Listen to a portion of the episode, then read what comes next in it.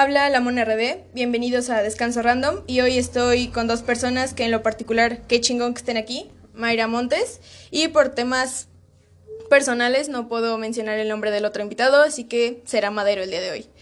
Eh, cada quien está en su casa, no se alarmen y pues respetando la cuarentena como se debe. ¿Cómo están chicos? Bien, muy bien. pues, pues aquí un poco muerto, pero funciona. Eso es todo. Antes que nada, quería agradecerles por aceptar mi invitación. El título dice por sí solo de qué hablaremos hoy, que pasó el 4 de diciembre. Los estudiantes de la Universidad de Guanajuato tomaron las calles de la ciudad después del asesinato de Ana Daniela Vega, de 24 años, pasante de la carrera de Biología Experimental de la misma universidad. Con su voz, mantas y carteles salieron a exigir justicia.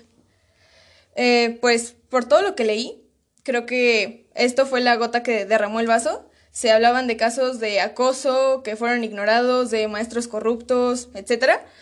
Pero pues no es lo mismo leer que vivirlo. Así que pues Mayra, cuéntanos cómo, cómo fue que empezó todo, cómo se organizaron y en qué momento dijeron, ok, ya estamos hasta la chingada de que no nos hagan caso, nos vamos a paro. Pues la verdad es que acá en Guanajuato fue muy, muy chistoso en mi caso, eh, hubo una asamblea general por parte de los estudiantes. Me parece que fue en... ¿Dónde fue la asamblea? ¿Te acuerdas? ¿Dónde fue la asamblea general? No recuerdo si fue en instalaciones de la misma universidad o fue en la Plaza de San Roque. Entonces, ahí ese dato podría estar mal. Pero se convocó a una asamblea general donde asistieron alumnos de toda la universidad, no, no tenían que ser específicamente de una carrera, en donde se llevó a cabo una minuta para saber qué era lo que se iba a hacer. Ya sabíamos que se iba a llevar a cabo un paro, pero no existía una organización como tal. Entonces la asamblea duró, tengo entendido que más de cuatro horas, eh, asistieron un montón de personas, acabó, acabó ya tarde, así nochísimo. Y yo llegué a mi casa por la noche y existían los grupos de WhatsApp entre los amigos y entre las carreras. Entonces era como que yo conozco gente de diseño, voy a meter a un chingo de gente de diseño al grupo de WhatsApp y vamos a ver qué empiezan a, opinar y qué nos pueden apoyar. En mi caso, a mí me metieron a un grupo general donde había alumnos de toda la universidad y de ahí se empezó a hablar sobre que teníamos que llegar a tal hora a la Universidad de Guanajuato, si pertenecías a algún tipo de, brigada de seguridad, de comunicación, de feminista, tenías que llevar un distintivo que ya se había acordado entre cada brigada. Y yo me fui de mi casa a las... El paro empezó creo que a las 6 de la mañana. Yo me fui a las 5 porque yo pertenecía a brigada y brigadas tenían que estar antes. Entonces, pues fue despertar en mi casa, ver a todos mis roomies levantarse, que yo pensé que les iba a valer, y yo así como, ah, no tenemos clases, no, no vamos a ir al paro, nos da igual. Y fue así, despertarme y ver a todos mis roomies ya de pie, todos buscando su playera negra, porque se nos pidió llevar playera negra. Y todos, no, ya se sabe mi número de teléfono, cualquier cosa que ocupen, allá vamos a estar, porque existía el miedo de qué va a pasar. No sabíamos qué tan grande iba a ser. Creo que nadie esperaba un paro de seis días, siete días. Y, nadie esperaba que a las seis de la mañana hubiera gente en la universidad. Yo llegué a las cinco y ya había gente, ya estaban brigadas de seguridad, ya había brigadas feministas, ya había brigadas de comunicación, ya había gente haciendo mamparas, ya, ya, ya estaba la universidad en movimiento a las seis de la mañana. Y para las, me parece que mediodía, antes de mediodía, por toda la gente que ya estaba dentro de, del, paro en la Universidad de Guanajuato, fue que se tomó la decisión de tomar el resto de las instalaciones, porque ya pues se veía que no nada más el edificio central el que estaba interesado en esto, ya era química, ya era desea, ya era hierbabuena. Valenciana estaba vacía, o sea, ni siquiera tuvieron que subir a cerrar Valenciana. Valenciana había tres personas ahí. Entonces, la organización fue muy, muy dividida. La Asamblea General, yo no tengo idea cómo fue que organizaron a tanta gente en, se escucha mucho cuatro horas, pero pensando en todo el movimiento que fue, cuatro horas es muy poquito. Y pues eso fue lo que se vivió aquí en Guanajuato. No sé cómo haya sido en el resto de, de las sedes de la universidad. Pues sí, de hecho las únicas noticias que, que vi fueron de, del edificio central y hubo varias cosas que sí me dejaron muy impactada.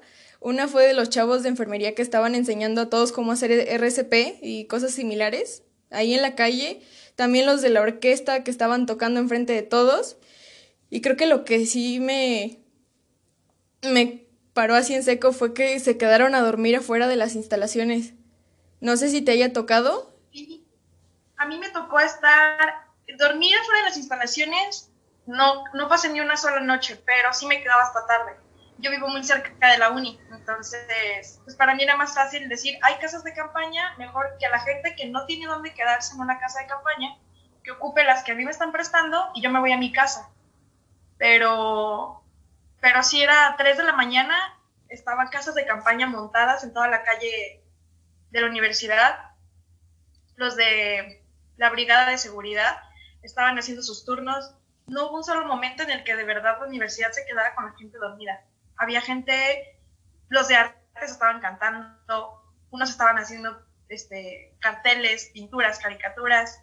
Feministas traían un montón de talleres también. Entonces, en la noche sí se veía más este tipo de apoyo. Muchos de los alumnos no estuvieron en el paro durante el día y llegaron en la noche con café.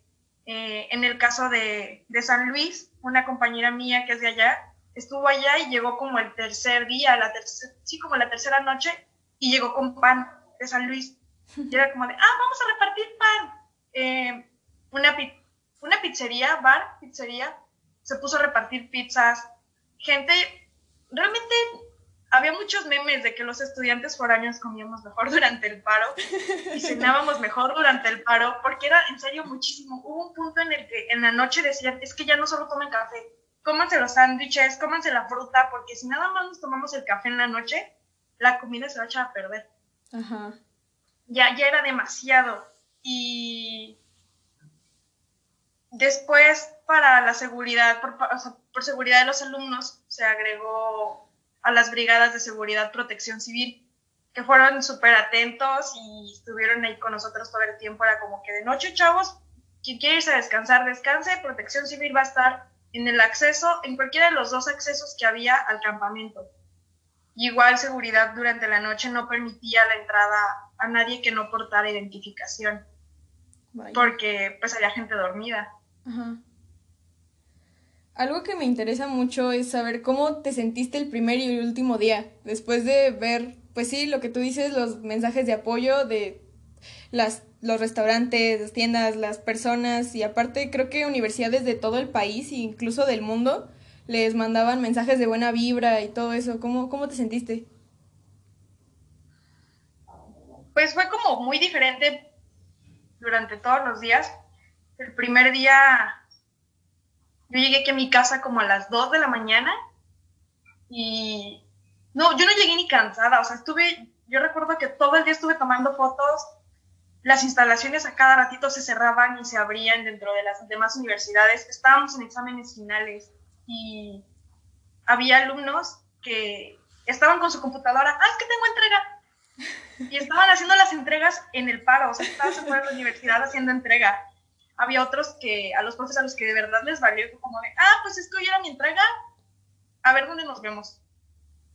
Y buscaba la manera. Entonces, a mí en ese sentido no me afectó porque yo tomaba muy poquitas materias. Entonces, yo pude dedicarle mi día 100% a andar entre todos los chavos y andar tomando fotos y andar compartiendo fotos en Instagram y en todo esto que es más como lo que a mí me gusta. Y el último día yo ya no tomé ninguna foto. Yo ya traía mi cámara guardada y a mí me tocó andar con periodistas adentro del campamento.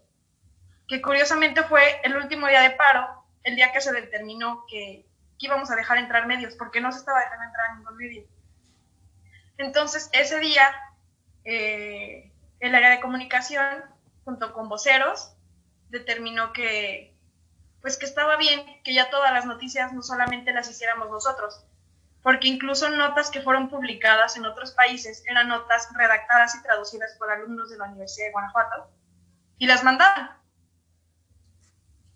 Entonces, este día a mí me tocó estar en contacto con periodistas de diferentes medios, que eran medios que nosotros vimos que nos estaban apoyando, como el maravilloso Pop Lab, que al parecer jaló un montón de gente después del paro porque estuvo con nosotros desde el primer día hasta el último. No hubo día que Pop Lab no hiciera una nota de qué era lo que estaba pasando. Entonces este día a mí, a mí me tocó andar con periodistas, checando que no preguntaran nombres, que no tomaran fotos de rostros, que, que no hicieran preguntas que sobrepasaran este tipo de información confidencial para nosotros como comunidad estudiantil.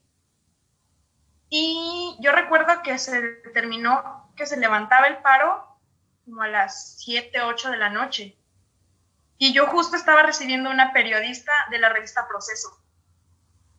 Entonces, esta mujer que era como que el medio más fuerte que traíamos a nivel, a nivel alcance, ya no pudo hacer entrevistas a gusto. O sea, ella ya quería hablar de con alguien y la gente ya estaba recogiendo y la gente ya estaba celebrando. O sea, ya, y ella estaba entre todo el mitote que, que se armó ese día. Ya, ya no podía. Recuerdo que yo tuve que hablar con mis amigos. Era así como de, oye, por favor, es que esta señora quiere hablar con personas, pero pues nadie la, o sea, nadie la pela. Y ella sí decía, es que quiero hablar con alguien del contingente feminista. Entonces, contingente feminista fue uno de los contingentes más cerrados porque tuvo muchísimos ataques. Entonces, sí fue como de acercarse muy cuidadosamente con las chavas y decir, no, va a ser esto. Hubo quienes, o sea, estaban en su completo derecho de decir, yo no presto mi voz, yo no quiero hablar no me importa que no me vayan a preguntar el nombre, no quiero hablar, ah, ok, no hay ningún problema. Pero también existía esta parte de yo feminista, no quiero hablar, pero sé quién de mi contingente sí, entonces te digo quién para que vayas con ella. Tampoco existía este cierre de porque yo no quiero hablar, no quiero que nadie hable. Y esa fue la diferencia el primer día. El primer día todo el mundo quería repartir noticias y el primer día todo el mundo quería decir que estaba en el paro por lo que fuera o sea, encontrábamos gente que se tomaba sus selfies de ni una abeja menos y no se volvía a parar ahí. era como, ah, chale, pues bueno, ¿no? Mínimo nos está dando difusión al movimiento que, Exacto. que apenas iba empezando y el último día era gente que, oye, ¿te puedo hacer una entrevista? No, gracias, no puedo dar nombres. Oye, no, no, no te voy a decir tus nombres. No, es que tengo que ir a recoger carteles, tengo que ir a recoger casas de campaña, tengo que ir a repartir los insumos que sobraron. Entonces, sí, sí era como muy diferente el ambiente entre un día y otro, ¿no? Creo que el, día más relajado fue, fue el último. Ya todos estábamos cansados, ya estábamos valiendo, ya, o sea, ya, pero, pero sí era como un, ya, ya es lo último, quizá ya es lo último.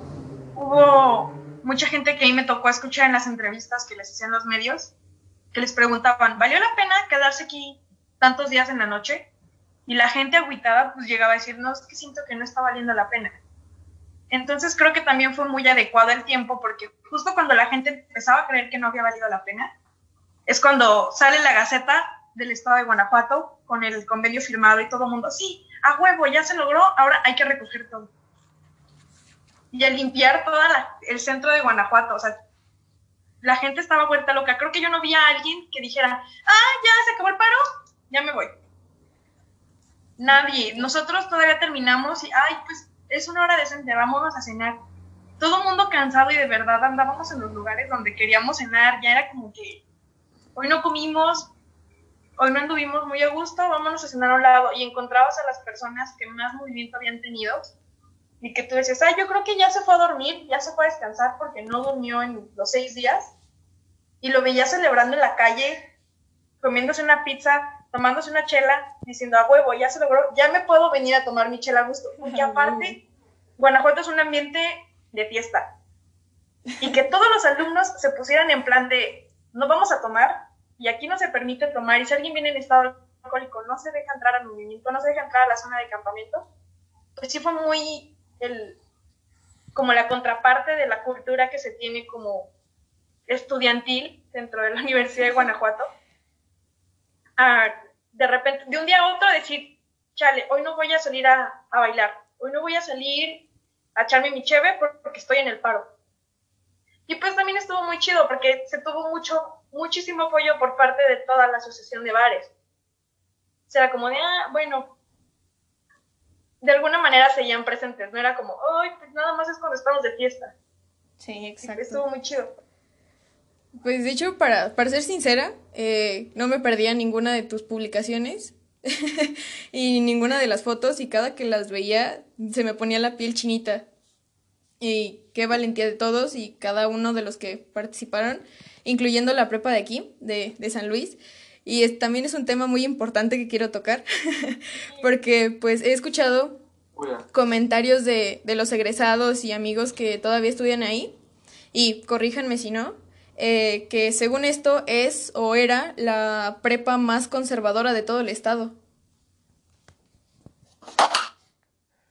Una de las más conservadoras, sí, sí, sí. Sí, sí, sí. Yo estaba aquí en Guanajuato cuando me habló mi hermano y me dijo, ah, es que la prepa ya entró en paro. Y en serio me sorprendió muchísimo. Yo no creí que eso fuera a pasar, lo, creía imposible. Ya estaban en paro León, ya estaba en paro Silao. No recuerdo que otras ya estaban en paro. Entonces dije, todos van a entrar en paro menos San Luis. Uno, por chiquito. Dos, porque tienen ubicados a todos. Y tres, los profes son bien aprensivos. De una u otra manera no te dejan hacer nada. es como que ven un poquito de movimiento y se ponen todos erizos de volada y, y intentan mantener la situación. Entonces sí, como que de repente llegar y que te digan, no, pues es que la prepa de San Luis, que tiene, ¿cuántos? Menos de mil alumnos, está en Muchos menos. Ajá, y recuerdo que yo le hablé a mi mamá la primera noche, porque mi hermano estaba allá. Yo se le dije, mamá, ve y apóyalos, que no se queden solos, porque es muy diferente para nosotros universitarios estar aquí plantados en la calle 24-7, que ellos menores de edad, estar plantados frente a una universidad, en un estado que aparte es súper peligroso, y pues que era muy poquita gente. No era lo mismo tener aquí a toda la comunidad estudiantil cuidándose entre todos que yo veía en las fotos, no eran 100 personas en la prepa. Entonces era como, en la noche, mis respetos, no era lo mismo quedarte a acampar en la Universidad de Guanajuato que quedarte a acampar enfrente del lienzo charro. Sí. sí, de hecho. Un martirio. A eso voy, a eso voy. Este, pero una pregunta, ¿cómo la, una de las prepas más conservadoras pasó de ser eso a tener su puerta encintada y con casas de campaña afuera y miles de letreros y chavos gritando a todo pulmón? Ok, creo que ahora me toca hablar un poquito a mí. Este, en esta ocasión les voy a contar sobre cómo surgió eh, el asunto aquí en San Luis. Eh, primero que nada, igual justamente como en Guanajuato, empezaron a mandar mensajes a grupos, grupos de WhatsApp. Eh, en mi caso, pues yo tengo algunos amigos en Silao y había gente que había de Silao, que estaba estudiando en la Universidad de Guanajuato, y me decía, oye, ¿sabes qué? Va a pasar esto y esto. Entonces, si nos pueden apoyar, apóyennos como pues creando también allá voz. Y nos quedamos como pensando en cómo hacerle, porque bien es cierto esto, que la, nuestra escuela era como de las más conservadoras, entonces, cualquier cosa que saliera de control, sabíamos que iba a tener una repercusión, no solamente eh, social, sino que podía tener repercusiones personales con nosotros. Entonces, lo que hicimos fue como decir, ok, el primer día todo tranquilo, allá ya estaba el paro, ya había empezado, y acá fue como, oh, ok, entre voces vamos a pasarnos que todos tenemos que vestirnos de negro y obviamente, pues nada de nombres, no hay como líderes y empezó por eso. Luego empezamos a pegar carteles en como el lugar más emblemático de la preparatoria de aquí, que es la fuente. Y aquí fue como donde todo se rompió, porque al siguiente día que amanecí, ya no estaban los carteles. Los carteles estaban rotos y en la basura. en la parte de reciclaje, porque al parecer podrán romper los carteles, pero son ecológicos. Entonces, cuando vimos esto, que los carteles estaban rotos y tirados, pues el enojo ya se volvió... Estábamos en apoyo, estábamos solamente tratando como de decir, ok, esto está pasando allá, pero aquí técnicamente como que no, no pasaba nada, solamente era decir, estamos apoyando. E incluso pues yo sí entré varias veces como en conflicto, así de, no, pero es que nosotros somos una escuela muy chica, nos van a encontrar a todos luego, luego, nos vamos a ser señalados. Entonces iba a ser muchísimo más complicado. ¿Qué pasa? El siguiente día llegamos, vemos los carteles rotos y, nos enojamos muy cañón. Vamos a la basura, empezamos a rearmar los carteles que ya estaban, que de por sí algunos eran muy bonitos, algunos estaban realmente hechos de corazón cañón y nos había enojado mucho que habían, rotos carte eh, habían roto esos carteles. Los empezamos a encintar todos, los pegamos afuera y de la nada empiezan a salir voces de, personas diciendo, es que aquí también sucede y es que a mí me pasó esto y empiezan a pegar capturas de pantalla con una situación que no voy a hablar, pero empiezan a pegar capturas de pantalla sobre cuestiones como de acoso y empiezan a decir es que a mí este profesor me hizo, a mí este profesor me dijo. Y aquí es cuando la llama como que estaba encendiéndose explota en mil pedazos porque ya no solamente, como, como bien lo mencionaron, pues nosotros estábamos en exámenes finales y ya no se pudo continuar porque los alumnos ya no queríamos y empezamos a salir a la calle mientras todavía estaba como todo normal, porque cuando no hay exámenes, como somos tan pocas personas, todo el mundo se queda ahí como dando vueltas en lo que es el siguiente examen o algo similar. Entonces esos días estábamos literal en la puerta eh, y no solamente aquí se volvió como otra forma de liberación también, algo más personal para San Luis, porque al ser una prepa tan conservadora, cuando llegabas a las reuniones introductorias como de cada semestre, te decían, no, pues las chicas no pueden venir con el cabello de colores, con piercing, con faldas cortas, con blusas cortas. Y todo el mundo se quedaba así como de, ah, ok, supongo que es como el, el código de vestimenta y ya. Lo raro era que lo que se ponía raro era cuando nos decían, es que no queremos ver situaciones de acoso y no queremos que algún profesor o alumno pueda acosar a las chicas. Y nosotros así como de... Mm". cuando... Este, creo que... Ay, perdón. No, sigue, sí. Cuando yo entré a la prepa, pues, digo, eh, te dan tu, tu, tu, plática en la que tus papás ya no están. Que llevas 15 años y te dicen, tus papás no pueden entrar porque tú ya estás preparándote para la universidad y en la universidad tus papás ya no están. Y te, te quieren tratar como si fueras una persona más grande de lo que eres. Y yo recuerdo que hablaban de este famoso código de vestimenta, de mujeres sin perforaciones, mujeres y hombres sin cabello de colores, hombres con cabello corto, no ropa extravagante. Y en mi caso se habló específicamente ropa extravagante, minifaldas y shorts. ¿Por qué no está permitida las minifaldas y shorts? Porque no queremos que ustedes provoquen a nuestros maestros. Y, así nos lo dijeron. Así nos lo dijeron. Pero pues bueno, mi generación, yo tenía 15 años. Estábamos en el 2011, 2012. Entonces sí era como, ah, bueno, lo afrontabas, no, no, no, te, no, no captabas que realmente el problema no era que tú usaras un short o una falda. Eh, cuando yo estaba en primero, a los que tomábamos eh, deportes, se hacía mucho la broma de que los, semestres más arriba iban y te decían a tu salón, como de, ay, los que van a estar con Martín en acondicionamiento, tienen que venir vestidos de tal color.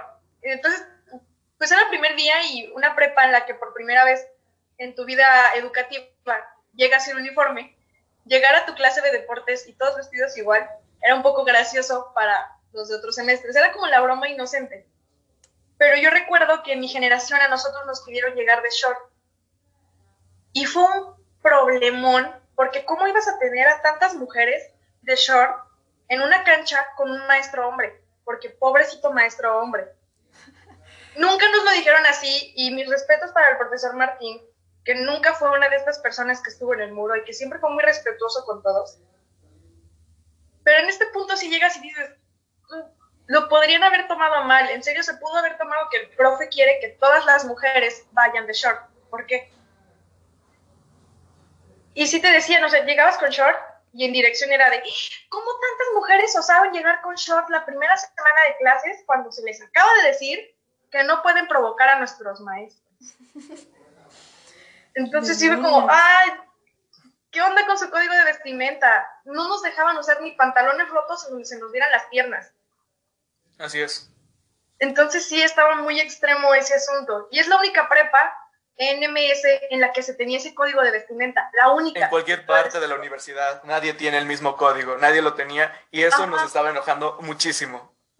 Exactamente. No solo eso, sino que dentro del código, ya no de vestimenta, sino como el decálogo de comportamiento, tenías prohibido demostrar hacer, uh, como afecto, no podías abrazar gente, no podías cualquier cosa de ese estilo, y si te llegaban a ver abrazando a alguien era como, uh, aléjate, quítate, porque están en una escuela, y es como, mm, bro, estoy abrazando a alguien, mi amigo, mi amiga, es su cumpleaños, qué pedo.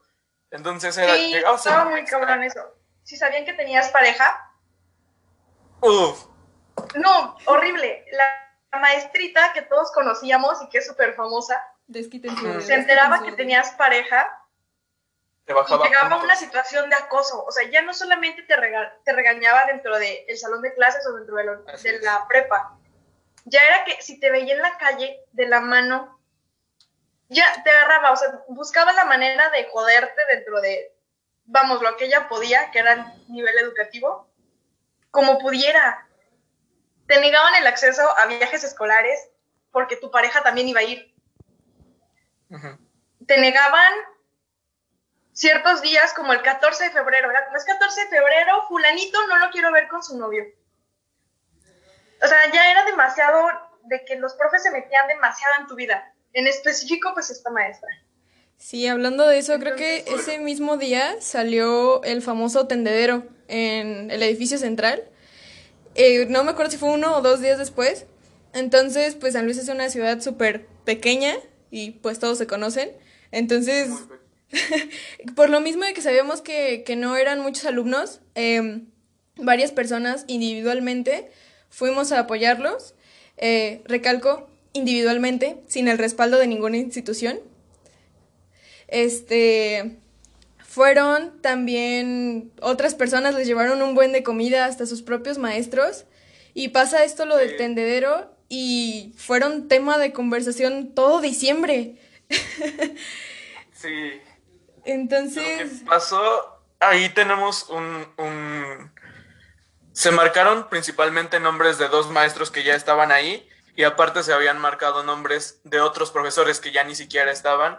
De cierta manera nos alivió bastante que estos otros profesores se hubieran ido, porque si no, sabríamos que ni siquiera se hubiera podido iniciar todo el revuelo. Igual pasar ahí los días fue una cosa asombrosa. Muchísima gente nos llegó a llevar muchas cosas. La comida literal ya no sabíamos qué hacer con ella. Empezamos a repartirla a otros lados. Este, incluso las señoras de como el centro gerontológico, que ya eran abuelitas que nos conocían, se preocuparon por nosotros, nos llevaron café, o sea, todo el mundo se empezó a preocupar cañón por nosotros. Entonces ya se volvió una cuestión muy grande, ya no solamente estábamos en contra del acoso, que era como el principal, era como acoso sexual y los delitos que están sucediendo contra alumnos en Guanajuato, que siempre fue lo que tuvimos primero de bandera, y luego lo tomamos más como personal, porque fue aquí también suceden los acosos, no solamente a nivel universidad como licenciaturas y posgrados, sino que desde la preparatoria sucede. Sí, este, ¿podemos tocar los puntos de su pliego petitorio o eso lo omitimos? Ah, si quieres, de hecho, así como dato rápido, a mí me tocó estar ayudando a la redacción del pliego petitorio para, para la prepa de aquí e incluso ah, hubo un mensaje que se corrió entre todas las NMS para más o menos seguir como un protocolo que no había realmente uno, que todo el mundo estaba tratando de hacer lo mejor que podía, pero eso también salió de acá. Entonces, y bien, como hace rato dijeron, pensaban que San Luis de la Paz no se iba a movilizar por todos los problemas que podría conllevar y de hecho hubo muchas personas de otros estados, digo de otros estados, perdón, de otros municipios, que empezaron a, marcarme a mí o marcarle a compañeros diciéndoles, ¿saben qué?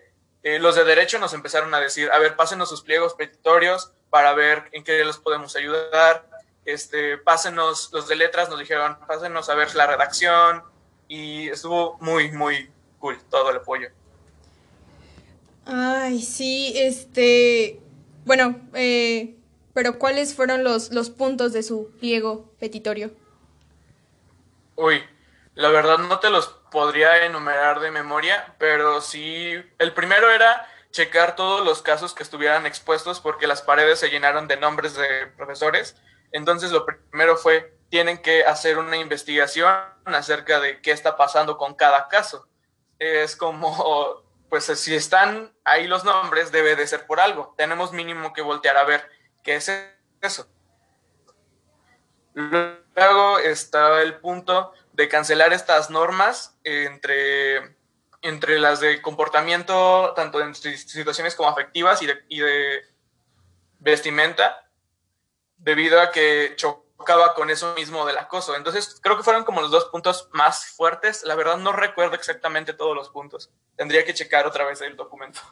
claro, claro, no, no te apures. Este, y algo, bueno, esto va para los dos. ¿Algo cambió? Después de todo esto, ¿sí cambió? ¿Se cumplieron las peticiones? Sí, mucho. Muchas cosas cambiaron. Eh, aquí se revocó el reglamento, bueno, las partes del reglamento que tenían esas prohibiciones y empezaron a checar las carpetas de los profesores, no solamente los que estaban ahí, sino de otros que ya habían tenido menciones en otras ocasiones incluso pues se abrió el buzón para ver, había un buzón de quejas como para ver los casos, se abrió y de ahí empezaron a sacar también nombres, personas, situaciones. Vaya, este, ¿y cómo concluyó el paro en las dos, en la capital y aquí en Guanajuato, en, Guanajuato, en San Luis? Bueno, si quieren empezar allá, en Guanajuato. ¿Cómo concluyó? Eh, bueno, aquí en, Guanajuato todo empezó, toda la luz al final del túnel empezó en el momento en el que se volvió a ver al pliego petitorio, fuera de estar firmado por las autoridades que se solicitaba y de estar publicado en los lugares en los que se pedía que estuviera publicado. Empezó en el momento en que la directora de un género renunció y en que eh, se dio no carpetazo y no se cerró el caso Cala, pero la universidad ya no se pudo, ya no se pudo desblindar de esto. El mismo licenciado Cala, que se siguió lavando las manos y que siguió diciendo que él era inocente de todo, pero de alguna manera dijo, ok, soy inocente, pero renuncio, que era lo que se pedía, que ya no estuviera dentro de las instalaciones de la Universidad de Guanajuato. En ese momento fue cuando todos empezamos a ver esa luz al final del túnel y empezamos a decir, esto ya no, no, no va a poder durar más, ya, ya no solo son los medios los que nos están volteando a ver y los que están tomando acciones, de verdad la universidad ya quiere terminar con esto. No voy a decir que la universidad está haciendo un gran trabajo, porque no lo está haciendo, sigue habiendo muchas fallas, pero sí se tomaron ciertas medidas, sí se tomaron en cuenta de manera inmediata puntos que estaban en el pliego petitorio. En mi caso, yo estudio diseño, entonces la universidad, la facultad, por así decirlo, de diseño está lejos del centro de Guanajuato. Y en el pliego petitorio se pedía transporte gratuito para este tipo de sedes que estaban más alejadas y que era incluso ya un poco peligroso estar, estar transitando a las 8 o 9 de la noche en una pecera que a lo mejor ya te tocó sola. Entonces, eh, la universidad, a mí se me tocó ver que ponían el transporte gratuito Mm, no se podría decir que era, uy, súper eficiente y estaba todas horas, pero se estaba haciendo el intento. Acá en la Universidad de Guanajuato se llevaron a cabo mesas de diálogo después del paro entre, los alumnos y autoridades de cada división, que en lo personal de diálogo no tuvieron nada. Era como el intento de la Universidad de Guanajuato por decir, sí les estamos haciendo caso, pero seguimos haciendo lo que se nos pega la gana. Entonces, al menos en mi, en mi división, las autoridades sí tenían este miedo de que de repente dijeran, uy, otro paro. Pero también existía el sarcasmo de, ay, pero ¿por qué si nosotros estamos haciendo las cosas bien? Ya les pusimos su transporte, ya les pusimos su alumbrado público, ya les pusimos su caseta de seguridad en la colonia pero aún así empezaban a ver que la gente se movía e intentaban arreglar las cosas. Entonces, no se solucionaron, no se está llegando mucho, pero sí puedo decir que las cosas están mejor que de lo que estaban antes del 4 de diciembre.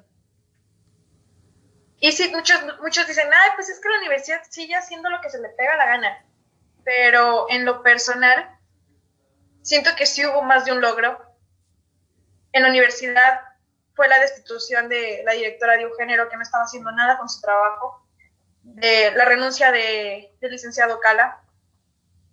En la prepa, pues a ver que estos dos maestros que fueron el boom en los muros ya no están, porque a mí, a mí me tocó estar con uno de ellos. Y cuando en mi familia se supo el paro, porque mi familia estaba al pendiente, familia de rancho chismosa que todo quiere saber.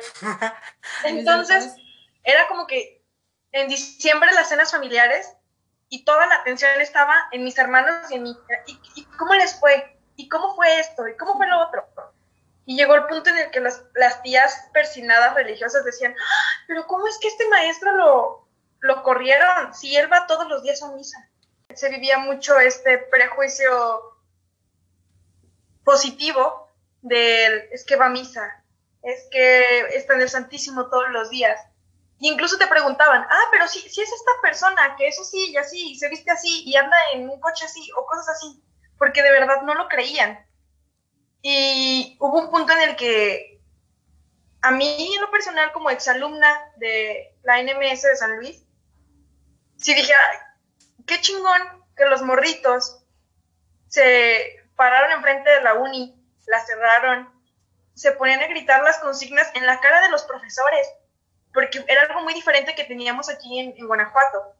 Profe del que se hablaba mal, era profe que no se paraba cerca de la Universidad de Guanajuato y San Luis, tan cierta, al ser tan chiquito, y los profesores hasta cierto punto de, llegar a esto de descaro, era como de vamos a ver qué se está diciendo. Ah, pero están hablando de ti, no me importa, yo quiero ir a ver qué dicen de mí. Y yo veía las fotos y se veía todos los alumnos encarados frente a las autoridades de la NMS. Entonces sí era como, oh, chale, a mí sí me hubiera gustado estar allá, pero pues yo estaba apoyando de esta parte. Y dije, el chiste es estar apoyando entonces yo estaba acá y de repente llegar a este punto de decir, qué chido que en la prepa sí se tomaron estas medidas, porque, pues vamos, fueron cosas que creo que todas las mujeres de la prepa vivimos. No, o sea, no, no misma medida, pero a mí mis tías sí me decían, ¿a poco sí pasaba esto? Y yo, sí, o sea, a mí nunca me pasó al grado en el que yo pudiera decir, lo voy a pegar en el muro porque me hizo esto o lo otro, pero se sentía la incomodidad y la mirada de los profesores a veces muy cabrona. Y el, yo creo que el breakdown de mi familia, al menos de mis tías persinadas religiosas, fue en el momento en el que mis tías defendían a cierto profesor y sus hijas, que son de 30, 40 años, que estuvieron en esa prepa y que estuvieron con esos profesores, llegaron al punto de decir, sí, mamá, sí es cierto, a mí también me tocó. Entonces, chale, o sea, no estamos rompiendo una liga de hace tres años para acá o de cuatro años para acá. A mí me tocó con mis primas, que son unas profesionistas y que ya tienen una familia hecha. Y pues era como que las tías, uh, ¿y por qué yo no sabía? O sea, me vengo enterando hasta ahorita. Y es como, para empezar, ¿por qué le ibas a decir si ahorita que 500 personas lo dijeron, tú dices, es que no puede ser posible, porque él iba a misa todos los días? y que en la prepa se quitara también este estigma de nuestros alumnos son callados, son disciplinados y están muy bien amaestrados, porque a los profesores les tembló el cuerpo completo cuando vio que los chavitos se estaban parando en la universidad a cerrar las puertas, algo que nunca había pasado en esa prepa. Mm. Y pues estuvo muy chido eso, desde acá se vivió muy, muy, muy, muy chingón. Sí decías, chale que se haya tenido que llegar hasta este momento para que esto pasara pero qué bueno que está pasando.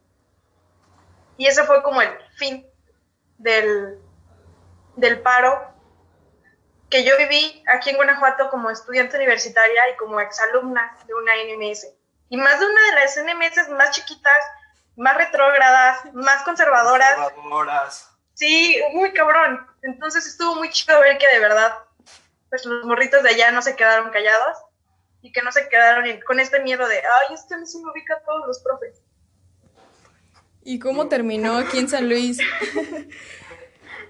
ese miedo personal de es que aquí a mí sí me ubican todos los profesores se siente muy, muy feo. En mi caso, a mí sí me ubican de que toda, toda la prepa me ubica. Por eso preferí no decir mi nombre, pero cuando se acabó acá, la verdad es que se volvió mucho más difícil. Cada día que pasaba el paro era cada vez más complicado, porque al inicio se quedaron 30 personas, pero el último día se habían quedado 10 personas a dormir, porque es muy, muy diferente. Este, como lo, lo dijimos hace rato, la Universidad de Guanajuato pues está llena de alumnos, pero aquí somos la más chiquita de todas. O sea, si allá faltaba, no sé, 50 personas, no se podía sentir tanto, pero acá si faltaban 10, ya hacía una gran diferencia. Este, a mí me tocó ahí dormirme solamente la primera noche y sentía horrible. Hasta eso nos tocó una suerte porque los de seguridad y el presidente municipal llegó y nos dijo, no, chavos, qué bueno que estén aquí. Se sintió como ese apoyo por parte del municipio y ya después cada día se pasó un poquito más difícil e incluso hubo un día en el que ahí en, en el lienzo creo que hubo un jaripeo o no sé qué hubo ahí, pero todos estaban temblando de miedo porque al fin y al cabo sabemos que ahí adentro puede haber cualquier cosa, puede haber un arma, puede haber y estaba literalmente a 10 pasos de, de, alumnos de 15 a 18 años aproximadamente en medio de la noche que ya estaban dormidos. También por eso se sintió como muy bien el apoyo del municipio. Este, cuando se terminó, primero empezamos cuando vimos lo de eh, la renuncia de Eugenero. Fue ahí como que dijimos, ok, esto ya está temblando allá, eso, o sea, ya está terminando allá entonces, en cualquier momento aquí también va, a terminar. Aún así, fue un poquito difícil porque seguíamos viendo lo de los puntos del pliego petitorio de acá y tratábamos de que no nos cayéramos nosotros. Si ya se terminaba, nosotros no podíamos terminar así de sentón y rápido porque aquí seguía habiendo puntos que tenían que aceptar. Este, entonces, empezó ya cuando los profesores se fueron, ya empezamos a ver que realmente los puntos ya estaban siendo hasta atendidos y fue ahí cuando dijimos, ¿saben qué? Llevamos días pegados aquí, llevamos uh, desde la mañana hasta la tarde, ya no podemos continuar. Son otra vez personas de 15, 16, 17, 18 años que ya estaban cansadas porque las mismas personas que se durmieron los 50 y luego se volvieron 40 y luego se volvieron 10 personas y esas 10 personas estuvieron ahí desde el inicio. Incluso a mí me tocó estar ahí frente al sol, muriéndonos de deshidratación casi casi, porque bueno, hasta eso las personas eran muy amables y nos llevaban un montón de cosas, pero el cansancio físico se volvió algo que estaba rompiéndonos muy, muy feo. Y cuando supimos que empezó a acabarse allá en Guanajuato, fue como un ok, y aquí ya estaban moviéndose las cosas, fue como, ok, ¿sabes qué? Ya, hasta aquí se logró lo que se logró y si no, lo volvemos a repetir hasta que no se cumpla lo que pasa. Pero nosotros ya no podíamos. Fue, no nos sentimos que nos rendimos porque ya estaban empezando a suceder las cosas que habíamos.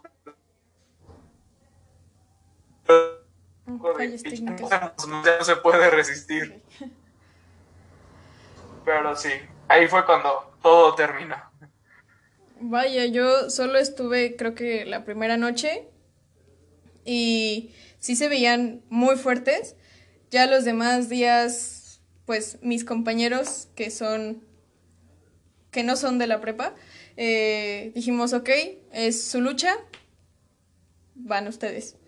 Y la verdad, los admiro. De igual manera a todas personas que no se cayeron las injusticias, que gritaban que estaban enojados, que, que se sentían inconformes con todo. Y la verdad estuvo muy chido. Y no sé, una pregunta muy importante, ¿qué, ¿qué se sintió estar en un evento histórico? Porque lo fue.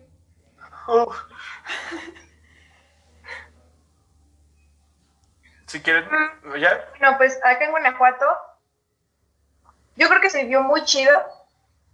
Hubo es que no fue un momento histórico, fueron muchos momentos históricos. Desde el momento en el que los alumnos dicen, vamos a hacer un paro por la Universidad de Guanajuato, porque aquí a nivel de universidad ya había habido un paro que duró un, un día nada más, que fue durante la desaparición de los 43 estudiantes de Ayotzinapa, pero era un paro solidario.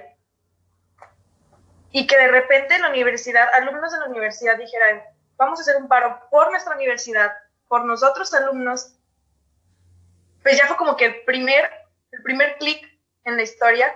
El segundo fue en el momento en el que vimos que el resto de las universidades estaban mandando un montón de apoyo. Aquí al edificio central llegó gente del Poli, mandaron gente creo que de la UNAM, empezó a llegar un montón de gente de otras universidades que a lo mejor no venían en grupo, pero tú sabías, ¿no? Esta persona viene de tal universidad y él como universitario se está solidarizando con esto. Ver que universidades estaban cerrando instalaciones, como fue en la Ibero de León, que cerraron las instalaciones de manera solidaria. También fue como el siguiente clic. Otro fue ver a toda la gente de Guanajuato, estudiantes, negociantes, de todo, llegar con comida, llegar con cosas, de repente recibir mensajes de, hola, soy tal persona y trabajo para tal restaurante, eh, y mi mamá y sus, el resto de sus compañeras apartaron una cazuela de comida, ¿pueden venir por ella? O sea, o te, ya ni siquiera era como de, pueden venir por ella, era como de, tenemos tanta comida, díganme en dónde les hace más falta. Chavos de aquí de Guanajuato, teníamos tantas cosas que empezaron a mandar cosas a León, empezaron a mandar cosas a sedes que estaban más alejadas, como la sede de Yerbabuena. Eh, lo siguiente fue ver grupos de la Universidad de Guanajuato, como lo era la orquesta, tocando. Yo creo que se aventó como tres conciertos durante el paro. Sí, fue increíble. Que aparte, la Universidad de Guanajuato también tenía sus problemas. terminó el paro y la, y la orquesta estaba haciendo sus, sus presentaciones con sus mamparas, exigiendo que se les pagara un salario justo.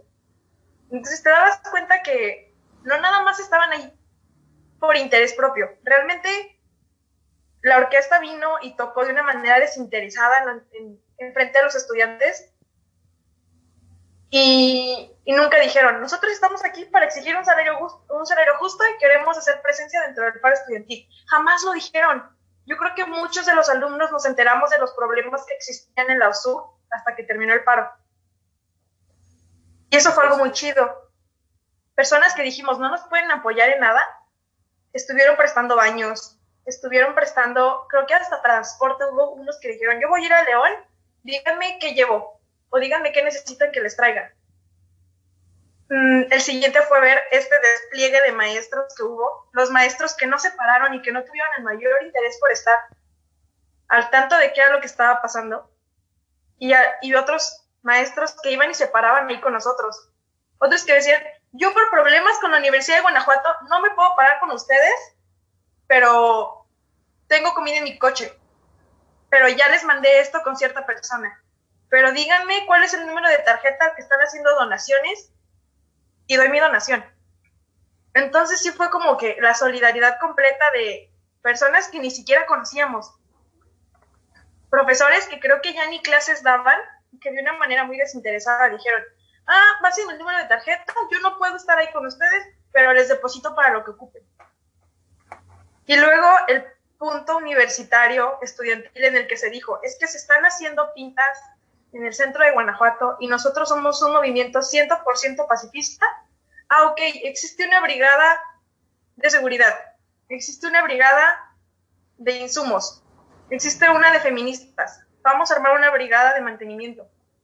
Y un grupito de chavos de la Universidad de Guanajuato hicieron su brigada de mantenimiento, empezaron a juntar detergentes, se lanzaron a todo el centro de Guanajuato a quitar todas las pintas que se sospechaba que eran de nosotros. Hubo unas que de repente decían, ah, esa ya estaba antes del paro. Ah, no importa, ahorita vamos y la limpiamos. Entonces sí fue así como el, esta parte de, sí, los, los estudiantes universitarios hicieron un paro, pero los profesores se unieron al paro, porque aparte se abrió, se, terminó el paro y la universidad abría el día siguiente, me parece que a las 9 de la mañana, porque el rector quería hacer una abertura simbólica. Entonces, eh, autoridades de la Universidad de Guanajuato como que se relajaron un montón. Dijeron, uh, ya vamos a abrir nuestras instalaciones, ya mañana trabajamos normal y al día siguiente se encuentra el rector con que muchos de sus trabajadores fueron a la abertura simbólica, pero no querían entrar a la Universidad de Guanajuato, porque ellos también tenían exigencias.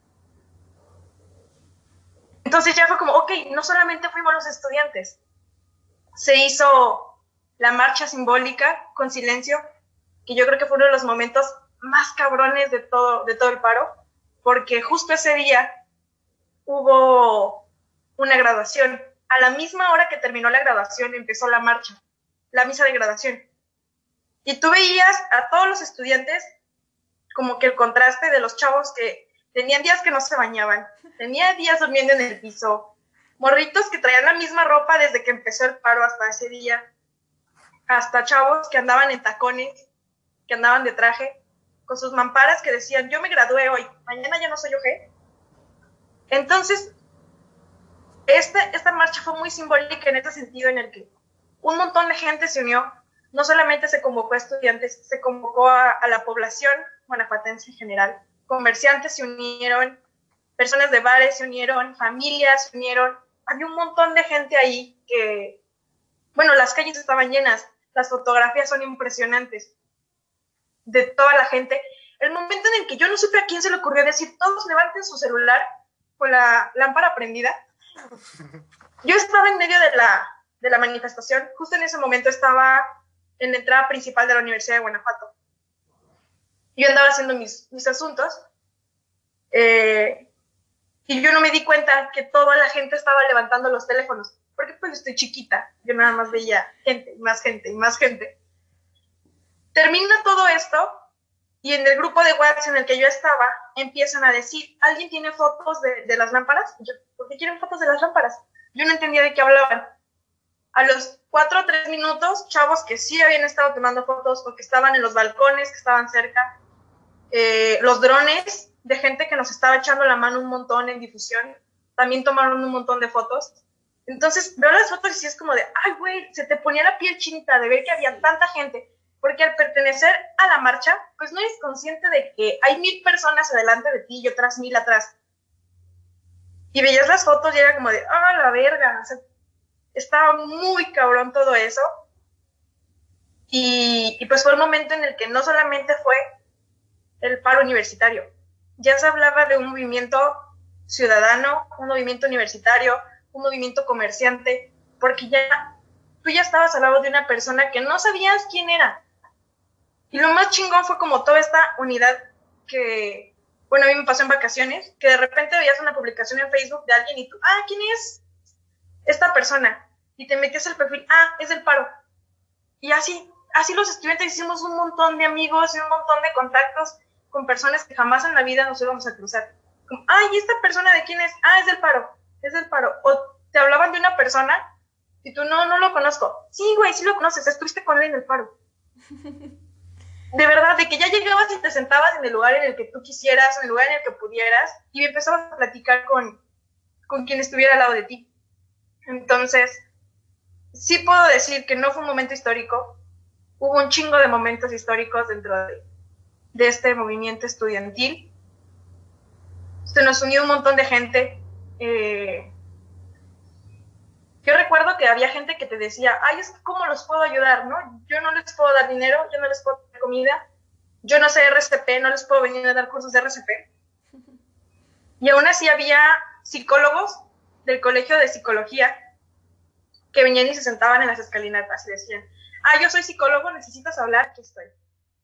Porque el estrés estaba muy cabrón había gente que tenía depresión, había gente que, que, tuvo ansiedad en esos momentos, gente que se tuvo que ir de... Yo estuve trabajando con una morrita, mis respetos, que de repente se salió de todos los grupos y yo ya no la vi en el, en el paro. Y un amigo dijo, oigan, necesitamos hablar con esta chava porque se siente mal. Entonces yo dije, a lo mejor se sintió mal del que se enfermó o algo, ¿no? Era lo primero que yo pensaba. Entonces le marco y la chava, no, es que me siento muy mal, hablamos mañana. Eso fue durante el primer, segundo día. A partir de que tú te das cuenta que hay un montón de gente con problemas que no se solucionan con un medicamento de una aspirina o un paracetamol.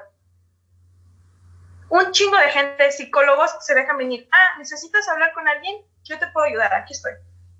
Un montón de abuelitas se pararon de repente en algún momento y llegaban y te decían, ah, yo vengo a regalar abrazos.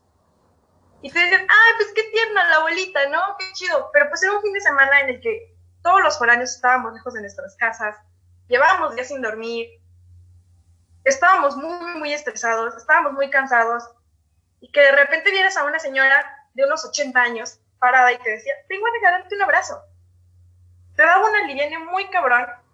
Entonces, sí estaba muy chido eso y, y sí se podía hablar de muchas cosas. Terminó el paro y algunos de los negocios que estuvieron más tiempo y que estuvieron apoyando de una manera como más cabrona. No supe a quién se le ocurrió, pero mis respetos para los chavos de artes que se encargaron de repartir viniles con una abeja pintada y decía gracias. Y estos locales te los presumían, o sea, tú ibas a Cine La Mina y veías, veías el vinil entre las mesas. Casa 4, que también estuvo 24/7 para nosotros, la directora no solamente colgó el vinil, lo publicó y puso que ella seguía a favor del movimiento y que estaba muy al pendiente de toda la situación. Entonces sí estaba como de, ah, carpincho que se desvivió por, por ayudar a la universidad, aparte de que estaba en una ubicación que nos beneficiaba mucho a nosotros como estudiantes, pues estaba justo enfrente de la universidad. También fue como que recibió su, su vinil que decía gracias y tenía su abejita anarquista ahí con su paliacate, que estaba muy chido. Entonces, terminó el paro, terminó diciembre, regresamos a enero a la universidad, ibas a uno de estos lugares, porque aparte como estudiantes, creo que todos nos sentimos muy agradecidos, que era como de, ah, yo se me antoja comer algo, y automáticamente pensabas en los lugares que nos hayan apoyado. Ah, ellos me apoyaron, pues voy yo ahora con ellos. Y se, habían pasado ya dos meses, un mes, y seguía sintiendo muy chingón entrar y ver que tenían ahí su vinil con su abejita anarquista y que decía gracias. Qué chido, este... Estaba muy, muy chido esa parte. Te voy a interrumpir tantito, Moira, ya nos quedan dos minutos. este... Ya, para, para terminar, eh, no sé si gustan que hagamos una segunda parte de esto, creo que hay muchos temas de los que hay que hablar. Eh, pero bueno, eso lo veremos en otra, en otra ocasión. Eh, de nuevo, muchísimas gracias por aceptar mi, invitación. Estuvo muy chido hablar con ustedes, conocer un poquito más de todo lo que se vivió más de una persona que estuvo ahí 24/7.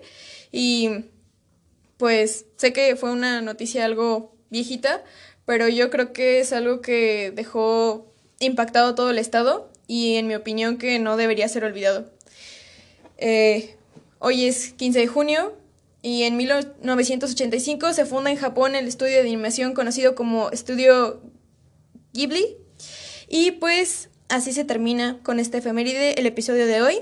Espero que les haya gustado y recuerden que sin rebeldes revolucionarios el mundo no sería lo que es hoy. No sé si quieren agregar algo más en los últimos 45 segundos que nos quedan.